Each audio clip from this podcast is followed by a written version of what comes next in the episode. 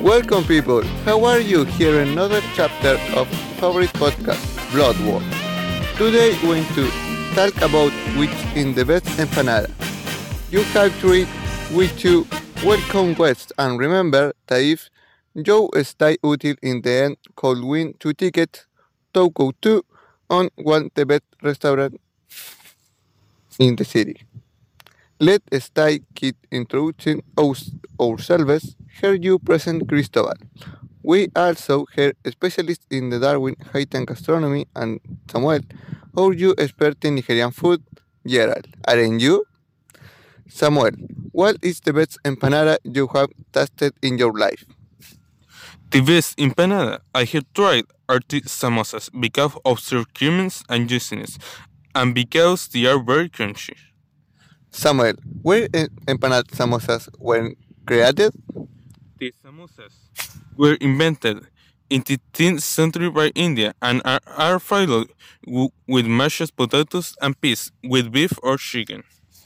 Hey partner, slow down. A bit don't talk so fast. Have you never tried cheese empanadas? I betrayed. Tim, I don't look like Tim. Don't you have got taste in food?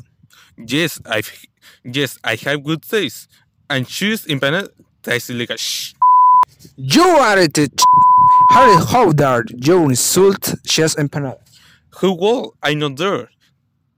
To do it if the cheese empanada tastes horrible. You are the one who don't, don't have good taste. you can't give your opinion since you are lactose intolerant.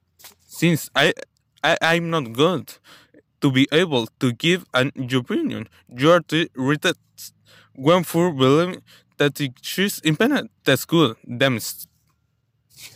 But listen to your ignorance. I can at last eat pizza and you can't. Hey friends, let's go. Let's more. Calm me. It's not necessary ver- to be aggressive, is it? Don't you think that the best empanada is the egg one? You better shut, shut up. You don't know how fast. Well, in the DAX, the finality are on something. In Tic Tac here, we sound sad goodbye. So this episode for more. Remember, have you leave opinion the which empanada you consider so the best.